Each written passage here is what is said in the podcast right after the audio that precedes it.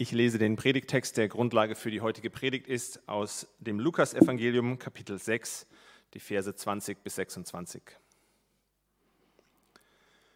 Und er hob seine Augen auf über seine Jünger und sprach, Selig seid ihr Armen, denn das Reich Gottes ist euer.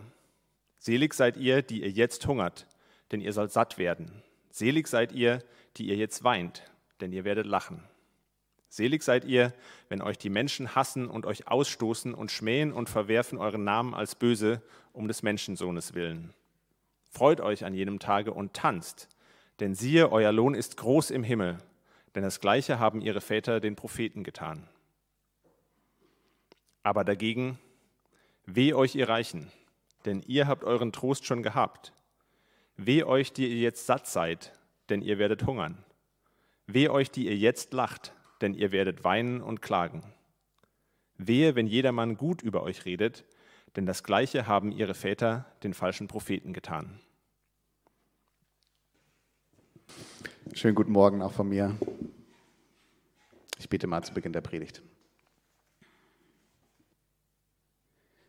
Himmlischer Vater, danke, dass wir diesen Gottesdienst feiern können zusammen. Danke, dass ähm, wir hier im Raum zumindest auch ähm, gesund sind oder gesund genug sind, um hier zu sein, um uns zu versammeln. Du siehst die Leute aus unserer Mitte, in unserer Stadt, denen es auch nicht so gut geht, auch gesundheitlich. Ich bitte dich um deine Nähe auch für sie und um baldige Gesundheit.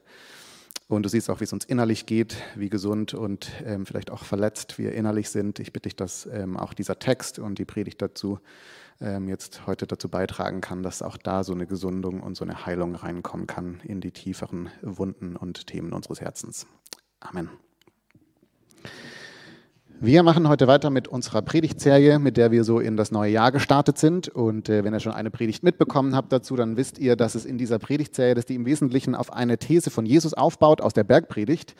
Und diese These lautet im Wesentlichen, dass wir alle bestimmte Glaubenssätze haben, bestimmte Annahmen sozusagen über uns selbst, über das Leben, über Gott, darüber, was uns so Sinn gibt im Leben, was wir brauchen, um glücklich zu sein und so weiter.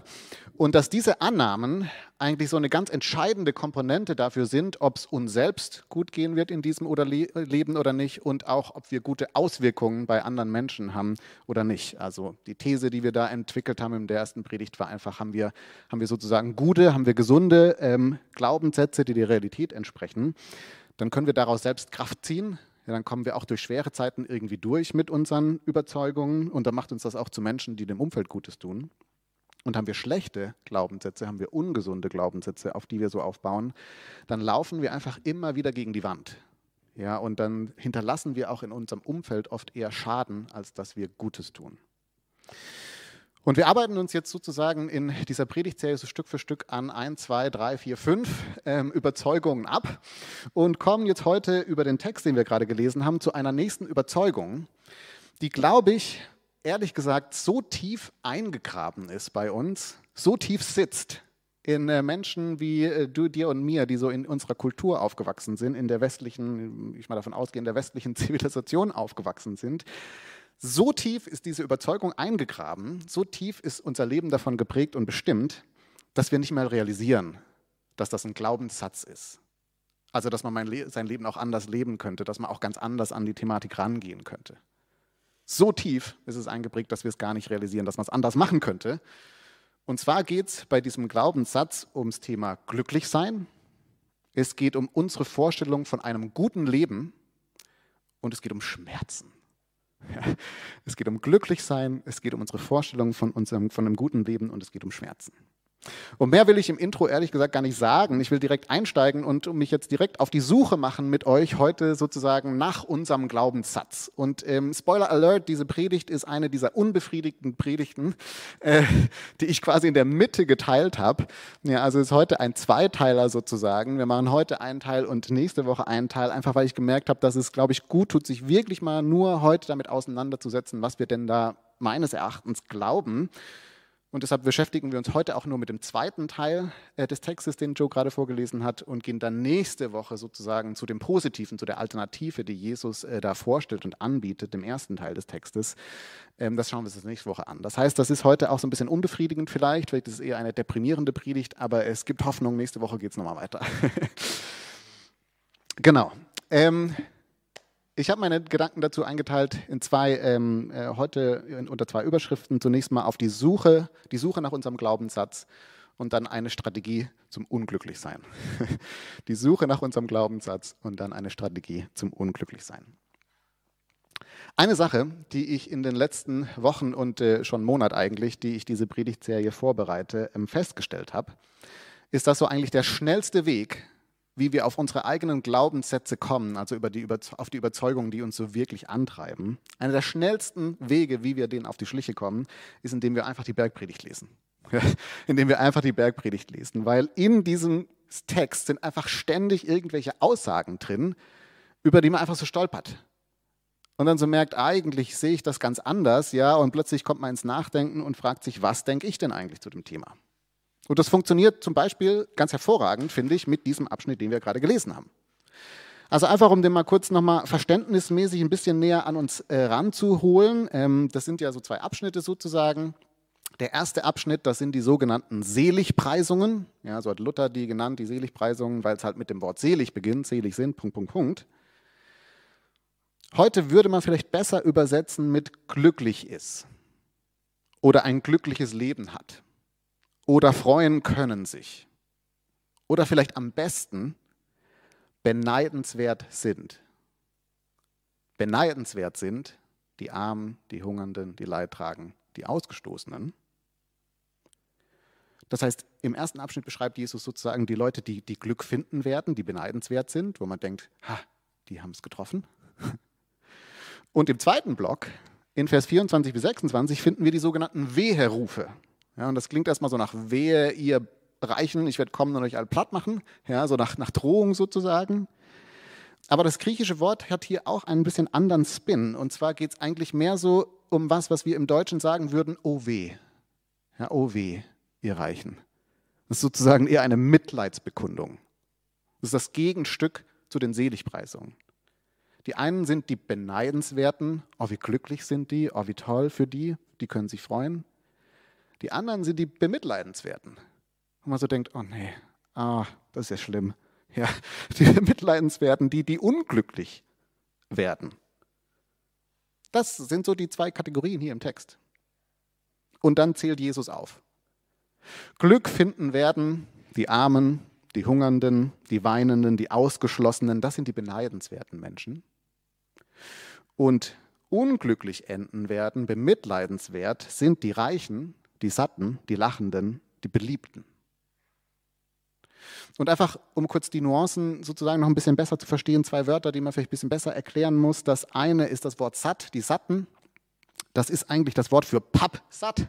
Ja, also überfressen könnte man vielleicht auch äh, übersetzen oder wo so jedes Bedürfnis gestillt ist. Die Menschen, die einfach so alle Genussmittel haben und sie in sich reinschieben können, ja, die sind die, äh, die bemitleidenswert sind. Und das zweite Wort, was man klären muss, sind die, die lachen. Das ist so ein überlegenes Lachen, das ist so ein Siegerlachen, könnte man vielleicht auch sagen. Das, sind, äh, das ist das Lachen, das man hat, wenn man so in die Wohnungsbesichtigung reinläuft mit 100 anderen Leuten und dann einfach so alle auslachen kann, weil man hat nochmal 2000 Euro extra mitgebracht für den, äh, für den Menschen, der die Entscheidung trifft. Und zack, habe ich es halt bekommen. Ja, good luck euch allen. Das heißt, es geht hier sozusagen um vier Kategorien. Es geht um Geld, es geht um Zugang zu Genuss, es geht um Erfolg und es geht um sozialen Status, es geht um Be Bekanntheit, Beliebtheit. Und Jesus sagt, wer das hat, der ist bemitleidenswert und wer das nicht hat, der ist beneidenswert. Und darüber stolpert man jetzt natürlich, oder nicht? Denn natürlich ist die Zuordnung genau umgedreht zu dem, wie die allermeisten Menschen auf der Welt ever es machen würden. Es ist wahrscheinlich auch eine Umdrehung davon, wie wir es zuordnen würden. Vor allem aber muss man mal jetzt einfach mal festhalten, dass im Vergleich zu den Menschen, zu denen Jesus geredet hat, und im Vergleich zu den Menschen, die weltweit gerade auf dieser Welt leben, gehören wir alle, wir hier im Raum, zu Menschen der zweiten Kategorie. Wir sind die Reichen. Auch wenn man wie ich nur auf 65 Quadratmeter äh, wohnt mit vier Menschen, ja, sehr, sehr klein. Ich bin eigentlich wirklich ein armer Mensch in dieser Stadt. arbeite ich natürlich an meinem MacBook. Ich trinke fröhlich mein Latte Macchiato. Ich fahre mindestens ein bis zweimal im Urlaub weltweit. Einer von den Reichen. Auch wenn ich natürlich ganz viel nicht habe, was man sich so an Genuss irgendwie noch gönnen könnte, ist zumindest alles in greifbarer Nähe. Essen, Alkohol, Entertainment, Drogen, Sex, man kann sich alles besorgen in unserer Stadt. Ja, es ist eigentlich immer nur so ein Handgriff weit und John Hapmer kann man alles genießen. Auch wenn ich erfolgreicher sein könnte, auf jeden Fall, ja, also was ich für eine Karriere hätte machen können, Leute, ihr könnt es euch gar nicht vorstellen. Aber natürlich habe ich was vorzuweisen. Ich habe so ein bisschen Erfolg und ihr alle habt das ehrlich gesagt, glaube ich, auch. Und ja, ich bin manchmal auch ausgeschlossen aus bestimmten Kreisen dieser Gesellschaft, aber so insgesamt habe ich schon eigentlich genug Menschen um mich herum, die mich lieben und wo ich so einer von den, von den Beliebten bin, sozusagen. Die Reichen die Genuss haben, die Erfolgreichen, die in, im inneren Kreis sind, das sind wir. Und das heißt, was in diesem Text im Wesentlichen passiert, ist, dass Jesus Mitleid mit uns hat. Er hat Mitleid mit uns. Jesus sagt quasi im Wesentlichen hier in, dieser, in diesem Text, oh, ihr seid jetzt echt in diese schöne große Wohnung eingezogen mit Dachterrasse, weil dein Projekt so gut läuft ja, und ihr so viel Geld habt. Oh, das tut mir jetzt echt leid, das ist bestimmt hart. Oder er sagt, ah, du bist irgendwie mit diesem Gespür geboren, was sich irgendwas irgendwie gut aussieht und selbst in Mitte stehst du sozusagen noch raus aus der Masse mit deiner Eleganz, mit deinem Charme. Neben dir sehen alle anderen aus wie das Krümelmonster, ja, und fühlen sich auch so einfach, deine Eleganz überstrahlt einfach alles, ja. Oh Mann, das ist bestimmt richtig hart. Und er sagt, Ah, letzte, gestern Abend warst du wieder in diesem Restaurant, das der neue geile Scheiß, ja, wo so richtig das neueste, geilste Essen gemacht wird. Dieser Stadt war auch sackteuer, 300 Euro hast du dort gelassen. Oh, das ist ein hartes Leben. Wie fühlt es sich an, von Jesus bemitleidet zu werden? Ja. Wie es euch damit? Und das ist natürlich äh, in gewisser Weise ein interessanter Move in diesem Text und es fühlt sich irgendwie interessant an. Die Frage ist natürlich, was sieht er denn, was wir nicht sehen? Ist die letzte Idee, auf die wir kommen würden, Menschen zu bemitleiden, die wir Geld haben als wir oder die erfolgreicher sind als wir oder die schöner sind als wir oder was auch immer. Warum bemitleidet er uns denn? Und wenn ich diesen Text richtig verstehe, dann ist die Antwort des Textes, dass dieser relative Reichtum, in dem wir leben, diese, diese, dieser permanente Zugang zu Genuss, dieses Glück in greifbarer Nähe sozusagen, dass dieser Zustand in Jesu Augen eine Gefahr beinhaltet. Und zwar, dass wir aus diesem Zustand heraus einen Glaubenssatz entwickeln, eine Annahme entwickeln, aus der heraus wir leben und die ziemlich ungesund ist, die eigentlich sogar ziemlich zerstörerisch ist. Und was ist dieser Glaubenssatz? Was glauben wir oft genug über Glück und, und, und all das, was dahin, dahinter steckt? Naja, ich würde sagen, unser Glaubenssatz zum Thema Glücklichsein klingt irgendwie wie folgt. Erstens, es ist möglich, immer glücklich zu sein. Zweitens, ich habe es verdient, immer glücklich zu sein. Und drittens, das Wichtigste im Leben, was ich erreichen kann, ist glücklich sein. Erstens, es ist immer möglich, glücklich zu sein. Das heißt, wenn irgendwas nicht glücklich ist in meinem Leben, läuft was schief. Zweitens, ich habe es verdient, glücklich zu sein. Das heißt, wer mir im Weg steht meines Glücks, ist der Feind. Und drittens, das Größte, was ich erreichen kann im Leben, ist glücklich zu sein. Letztendlich das Beste, was ich mit meinem Leben machen kann, ist glücklich zu sein. Ja, ich weiß nicht, ob ihr dem zustimmt, dieser Analyse, aber ich finde es zumindest interessant, wenn wir uns jetzt mal unsere Kultur, unseren Kontext anschauen. Die Aussage, das macht mich nicht mehr glücklich, ist der einzige Grund, den man anführen kann und man muss sich nicht rechtfertigen. Ja, ob du eine Beziehung beendest, einen Job beendest, den Glauben weglegst, was auch immer. Wenn du sagst, es, es bringt mir nichts mehr, es macht mich nicht mehr glücklich, sagen alle, ah ja, klar, verstehe ich, ist total, ja gut, ne, gut sogar, das ist auf jeden Fall richtig gut, dass du es gemacht hast, weil du musst ja glücklich sein. Ja, es ist offensichtlich, dass das Wichtigste, das Oberste ist, dass du glücklich bist. Wie oft sagen wir uns gegenseitig diesen Satz, das hast du nicht verdient. Das hast du nicht verdient, dass du jetzt zwei Wochen im Bett liegst. Ich verstehe das Sentiment, aber verdient womit? Ja, also wie kommen wir denn auf die Idee, dass wir es verdient hätten, immer glücklich zu sein? Oder wonach treffen wir denn unsere Entscheidungen im Leben? Ja, was ist so der entscheidende Faktor, jetzt mal positiv formuliert, für die Sachen, die wir machen? Also bei der Arbeit zum Beispiel vor 50 bis 100 Jahren hat man sich seine Arbeit ausgesucht nach der Frage, womit kriege ich denn Essen auf den Tisch? Heute ist die entscheidende Frage, worin finde ich Erfüllung? Was macht mir denn Spaß? Wie kann ich mich denn verwirklichen? Ja, was gibt mir möglichst viele Glücksmomente? Und ich meine das jetzt gar nicht wertend, ja, ist ja auch meine, also ist auch meine Herangehensweise, ja, äh, das ist jetzt gar nicht so, aber ich glaube, es ist gut, das sozusagen mal zu wahrzunehmen, dass das eigentlich so unsere treibende Kraft ist. Oder wie das ein Philosoph ähm, formuliert hat in einem Artikel, den ich dazu gelesen habe, er hat geschrieben, die Fixierung auf dieses Glücklichsein, das hat bei uns quasi religiöse Züge. Das ist so der heilige Gral, nach dem wir uns alle sehen. Wir wollen irgendwie glücklich sein. Wir haben den Anspruch, glücklich zu sein. Wir bemitleiden uns, wenn wir nicht glücklich sind.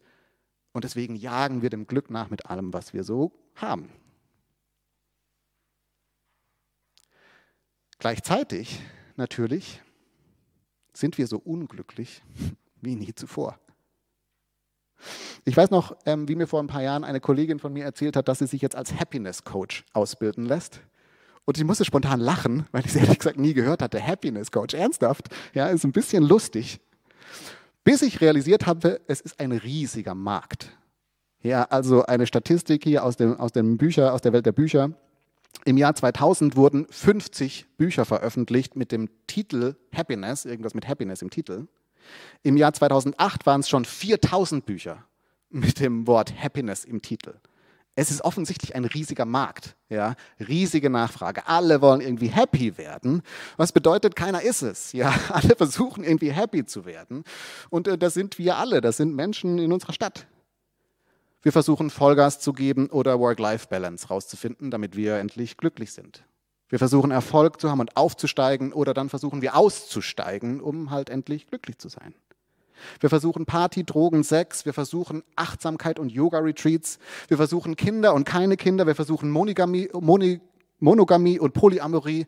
Wir versuchen einfach alles, um irgendwie glücklich zu werden, aber es scheint alles nicht zu klappen. Ich weiß nicht, ob ihr das äh, mitbekommen habt. Ende letztes Jahr wurde der sogenannte Glücksatlas veröffentlicht, äh, wo sozusagen verglichen wird, wie glücklich Menschen in äh, Deutschland sind. Und Berlin landet weit abgeschlagen auf dem letzten Platz Nirgendwo in Deutschland sind die Menschen so unglücklich wie in unserer Stadt, die doch eigentlich getrieben ist von dieser Suche nach Glück. Und im Tagesspiegel letzte Woche war gerade ein Interview mit einem Psychologen und Generationsforscher Rüdiger Maas, der gesagt hat, wir haben die unglücklichste Generation an Kindern, die gerade aufwächst, seit dem Zweiten Weltkrieg. Kinder waren noch nie so unglücklich wie im Moment und das hat nicht nur mit Corona zu tun. Und man könnte sagen, all das ist nur die Spitze des Eisbergs. Ja, in, in, Deutschland steigt die Zahl von Menschen, die Antidepressiva nehmen, alle vier Jahre um knapp 50 Prozent. In den USA nimmt inzwischen jeder zehnte Mensch irgendeine Art von Medikamente gegen Antriebslosigkeit, Schlafstörungen, alles Mögliche. In den allermeisten Fällen natürlich super begründet, sehr legitim, total wichtig, darum geht es gar nicht. Aber es zeigt sozusagen, dass es uns in unserer westlichen Gesellschaft eher schlechter geht als besser. In einer Studie, die 2018 durchgeführt wurde vom World Happiness Report, wurden Menschen in 165 Ländern dazu befragt, wie glücklich sie sind. Und keine Überraschung, die reichsten Länder schneiden am schlechtesten ab. Die Menschen, die am glücklichsten sein sollten, weil sie doch so viel haben, sind am unglücklichsten auf unserem Planeten. Eine Autorin formuliert das Problem ganz schön. Sie sagt, die Frage ist, warum scheinen gerade wir die wir in einer Zeit leben von nie dagewesenem Reichtum, von nie dagewesener Freiheit, von unglaublichem technologischen Fortschritt und fast unbegrenzten medizinischen Möglichkeiten, warum scheinen gerade wir unglücklicher zu sein und mehr Schmerzen zu haben als je Menschen zuvor? Das ist sozusagen die Frage. Und es bringt mich zu meinem zweiten Punkt, eine Strategie zum Unglücklichsein. Und zwar will ich gerne an der Stelle jetzt äh, meinen normalen Ansatz umdrehen. Ja, normalerweise fange ich immer mit dem Bibeltext an und dann kommen wir irgendwie nochmal auf unsere Kultur zu sprechen. Ich möchte an der Stelle nochmal ein bisschen weitermachen mit unserer Kulturanalyse. Ähm, und zwar möchte ich gerne auf die Autorin zu sprechen kommen, von der genau diese Frage kommt. Das ist äh, Dr. Anna Lemke, ähm, die das Buch geschrieben hat, Dopamine Nation. Ein Buch, das ich euch unbedingt empfehlen kann. Ähm, die Frau ist Leiterin der Stanford Addiction Diagnostic Clinic. Also das heißt, sie hat viel mit äh, Menschen, die mit Abhängigkeit zu tun haben, äh, zu tun. Und ähm, genau, ist Professorin. Und sie macht in diesem Buch eine Analyse sozusagen nochmal von dem, warum wir denn trotz allem Reichtum irgendwie so unglücklich sind. Und sie macht das Ganze nochmal ein bisschen schärfer. Und zwar sagt sie in diesem Buch im Wesentlichen im ersten Teil, dass wir als Gesellschaft eine Strategie zum Glücklichsein verfolgen, die einfach nicht funktioniert, die einfach sozusagen nicht greift. Und zwar formuliert sie das folgendermaßen. Sie sagt, wir in unserer westlichen Welt, wir versuchen glücklich zu werden, indem wir zwei Dinge tun. Erstens, wir versuchen möglichst viele Glücksmomente zu erleben. Und zweitens, wir versuchen möglichst wenig Schmerzen zu erleben. Erstens, wir versuchen möglichst viele Glücksmomente zu erleben. Und zweitens, wir versuchen möglichst wenig Schmerzen zu leben, erleben. Also auf der einen Seite, wir versuchen möglichst viele Glücksmomente zu erleben. Ja, und sie sagt, weil wir in unserer westlichen Welt in einem Kontext leben, wo uns quasi alles zur Verfügung steht, alles in greifbarer Nähe ist, wovon sich Menschen Glück versprechen. Ja, also irgendwie, was wir gerade aufgezählt haben. All das ist irgendwie in greifbarer Nähe. Deswegen, sagt sich, hat sich unsere Definition von Glücklichsein verschoben. Im Englischen funktioniert das ganz schön, im Deutschen ist es ein bisschen schwierig zu übersetzen. Sie sagt, es hat sich verschoben von Happiness zu Pleasure.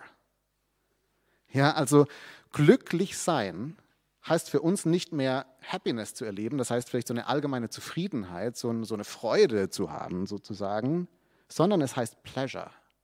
Das heißt, einen Glücksmoment zu erleben, ein Glücksgefühl zu haben. Auf der biologischen, biochemischen Ebene, auf der sie dann arbeitet, ist es der Dopaminkick. Ja, also das, was so reinsetzt, wenn wir irgendwie ein gutes Essen haben, wenn wir eine neue Erfahrung haben, wenn jemand was auf Instagram von uns liked, wenn wir ein sexuelles Abenteuer haben. Das ist unsere Definition von Glücklichsein. Und weil uns das permanent zur Verfügung steht, sagt sie, können wir natürlich das permanent auch konsumieren. Ja, wir können das immer wieder versuchen einzubauen. Wir bauen unser Leben immer mehr darum herum, dass wir dieses Hoch erleben, diesen Glücksmoment, dieses Besondere, das Außergewöhnliche. Und was dabei passiert, ist, dass wir abhängig werden davon. Ja, wir können nicht mehr ohne dieses Hoch leben und ordnen dem sozusagen alles unter. Wie kann ich das möglichst oft erleben? Wie kriege ich diesen Kick immer und immer wieder rein? Das Problem, sagt sie dann nur, ist, es, dass es sich natürlich um Glücksmomente handelt. Ja, um, so, um so einen Moment. Es hält für zehn Minuten, es hält für eine halbe Stunde, es hält für zwei Stunden, es hält vielleicht sogar auch für einen Urlaub. Aber danach fällt man wieder ab. Ja, danach ist man wieder unglücklich und man braucht sozusagen den nächsten Kick wieder und das ganze Spiel beginnt von vorne. So ein tieferes Glücklichsein ist genau dadurch nicht möglich, sagt sie. Ja, ist eher kontraproduktiv. Das ist so das eine Seite, das ist so die eine Seite. Und die andere Seite ist, dass sie sagt, wir versuchen glücklich zu sein, indem wir möglichst wenig Schmerzen erleben. Also all das, was Jesus hier aufzählt, als das beneidenswerte Leben ist genau das, was wir mit allen Kosten vermeiden. Die Trauer, der Schmerz, das Hungern, also das Fehlen von irgendwas. Ja, die Verunsicherung, die Unsicherheit, so die Ausgrenzung.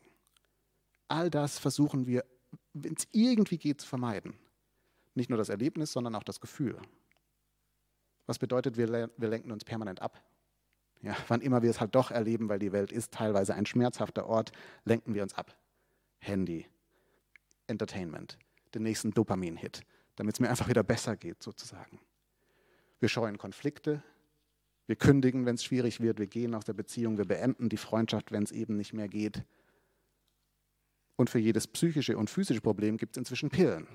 Ja, man kann ja immer für alles irgendwie jetzt Medikamente verschrieben bekommen. Super, ja, ich kann gerade nicht mehr schlafen, es ist gerade schwierig. Zack, wird eine Pille verschrieben, gerade in Amerika. Eine Riesenindustrie. Wir wollen Schmerz vermeiden, was natürlich dann dazu führt, sagt sie, dass genau das, wo wir Glück finden würden, uns immer wieder verwehrt bleibt. Wir halten uns selbst davon ab.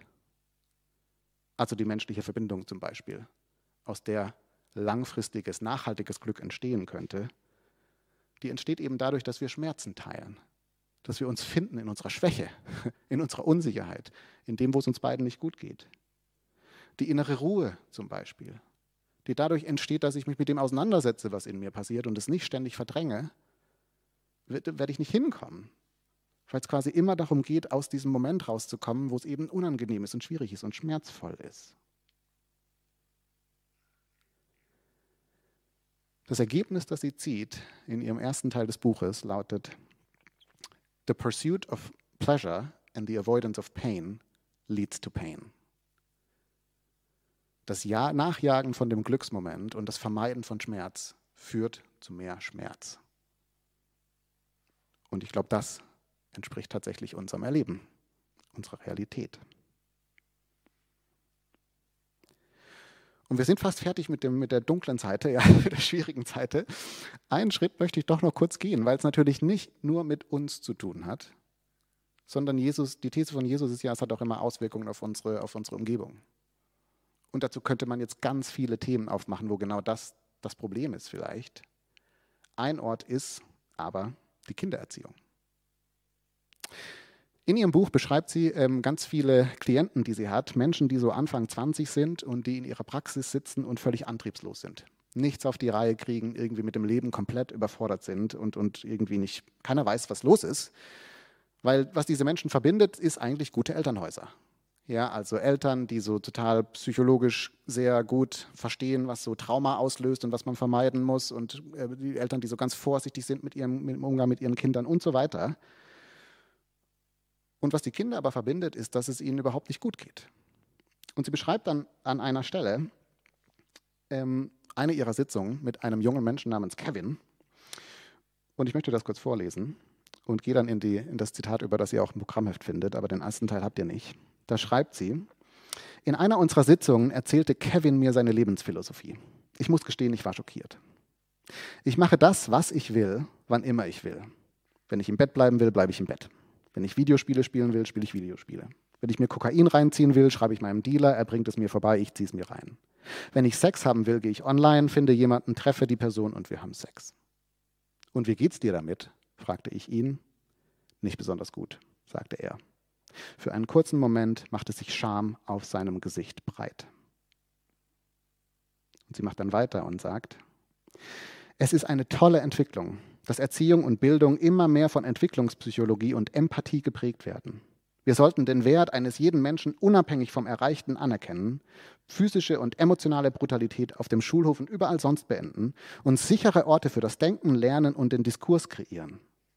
Meine Befürchtung ist nur, dass wir die Kindheit von allen Keimen und zerstörenden Einflüssen befreit haben und unsere Kinder dadurch in einer Art Wattezelle aufwachsen, ohne jede Möglichkeit, sich zu verletzen und damit ohne Chance, sich auf das Leben in dieser Welt vorzubereiten.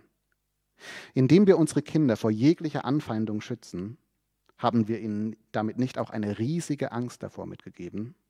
Indem wir ihr Selbstwertgefühl mit falschem Lob und fehlenden echten Konsequenzen stärken, haben wir sie damit nicht auch weniger tolerant gemacht, eine große Anspruchshaltung gefördert, ihnen blinde Flecken für ihre eigenen charakterlichen Defizite mitgegeben? Und indem wir ihren jeden ihrer Wünsche erfüllt haben, haben wir damit nicht auch ein neues Zeitalter des Hedonismus eingeleitet? Das ist sozusagen ihre Analyse, wie sich das auswirkt. Ja, wenn wir mit dieser Einstellung dann auch unsere Kinder erziehen. Und ich weiß nicht, wie es euch damit geht. Ähm, viele Eltern sind heute nicht da, weil wir kein Kinderprogramm haben. Aber ich merke, ich verstehe das sozusagen rational. Ja, Helikoptereltern ist gar nicht so, soll man nicht so und so weiter. Und trotzdem kommt dann immer wieder raus, dass zutiefst eigentlich meine Annahme, meine Überzeugung ist, dass es bei der Erziehung darum geht, möglichst viele Glücksmomente zu schaffen und möglichst wenig Schmerzen zuzulassen für das Kind. Ich kann mich erinnern, das ist schon eine Weile her, ähm, da saß ich mit meinem Coach in einem Call und ich habe den zu Hause bei mir zu Hause gemacht und es ging irgendwie darum, dass ich meine innere Ruhe nicht finde und so weiter. Und dann haben wir da so ein bisschen darüber geredet und dann ist draußen vor der Tür, also in unserer Wohnung, das Drama entstanden. Ja, zwei, zwei, zwei kleine Kinder, die beide Terror gemacht haben und meine Frau, die ähm, ähm ein bisschen überfordert klang in diesem Moment. Und ich saß dann da und habe gesagt, ja, siehst du, ich meine, wie soll ich denn auch innere Ruhe bekommen, ja, wenn hier ständig Drama ist vor der Tür, da kann ja keiner irgendwie so seine innere Ruhe finden. Ähm, ich muss mal wahrscheinlich kurz rausgehen und diese Krise lösen. Worauf er mich dann nur angeschaut hat und gesagt hat, ah, das ist also Elternsein. Immer dafür zu sorgen, dass die Kinder sich möglichst schnell wieder beruhigen und dass diese, was auch immer die Unannehmlichkeit gerade ist, dass die irgendwie äh, weggeht für die Kinder. Ist das Elternsein? Ist das Erziehung? Und ich war dann so, äh, Ja, natürlich nicht. Aber es ist so der intuitive Moment, das Kind schreit und jetzt muss das sofort irgendwie beruhigt werden, dass es wieder besser geht. Ja? Sonst hat er vielleicht ein Trauma oder was auch immer. Es steckt zutiefst in uns drin.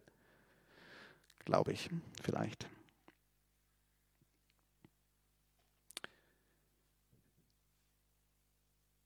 Das, was Dr. Anna Lemke beschreibt, ist in meinen Augen genau das, was Jesus vor 2000 Jahren auch schon erzählt hat. Genau das Gleiche. Dieser Text ist eine riesige, starke Warnung davor, dass wir aus den Dingen, die hier aufgezählt sind, Geld, Genuss, Erfolg, Beliebtheit, dass wir uns daraus Glück versprechen, anhaltendes Glück versprechen, dass das uns wirklich glücklich machen kann. Und Jesus sagt, die Gefahr für reiche und Genussmenschen wie uns ist, dass wir quasi das Glück immer so vor der Nase haben. Ja, wir sind immer ganz nahe dran. Wir haben vielleicht auch schon genug davon erlebt, dass wir sagen, davon will ich mehr. Aber das Ganze setzt uns auf einen Weg, sagt Jesus, der eine immer größere Leere hinterlässt. Er sagt, wer jetzt satt ist, der wird hungern. Wer jetzt lacht, der wird weinen.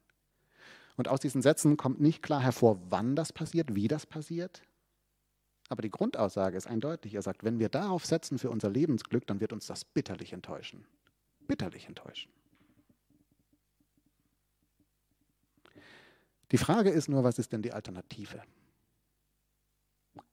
Und darüber reden wir dann nächsten Sonntag. Amen. Nein, einen, einen Satz noch dazu. Ein Satz noch dazu.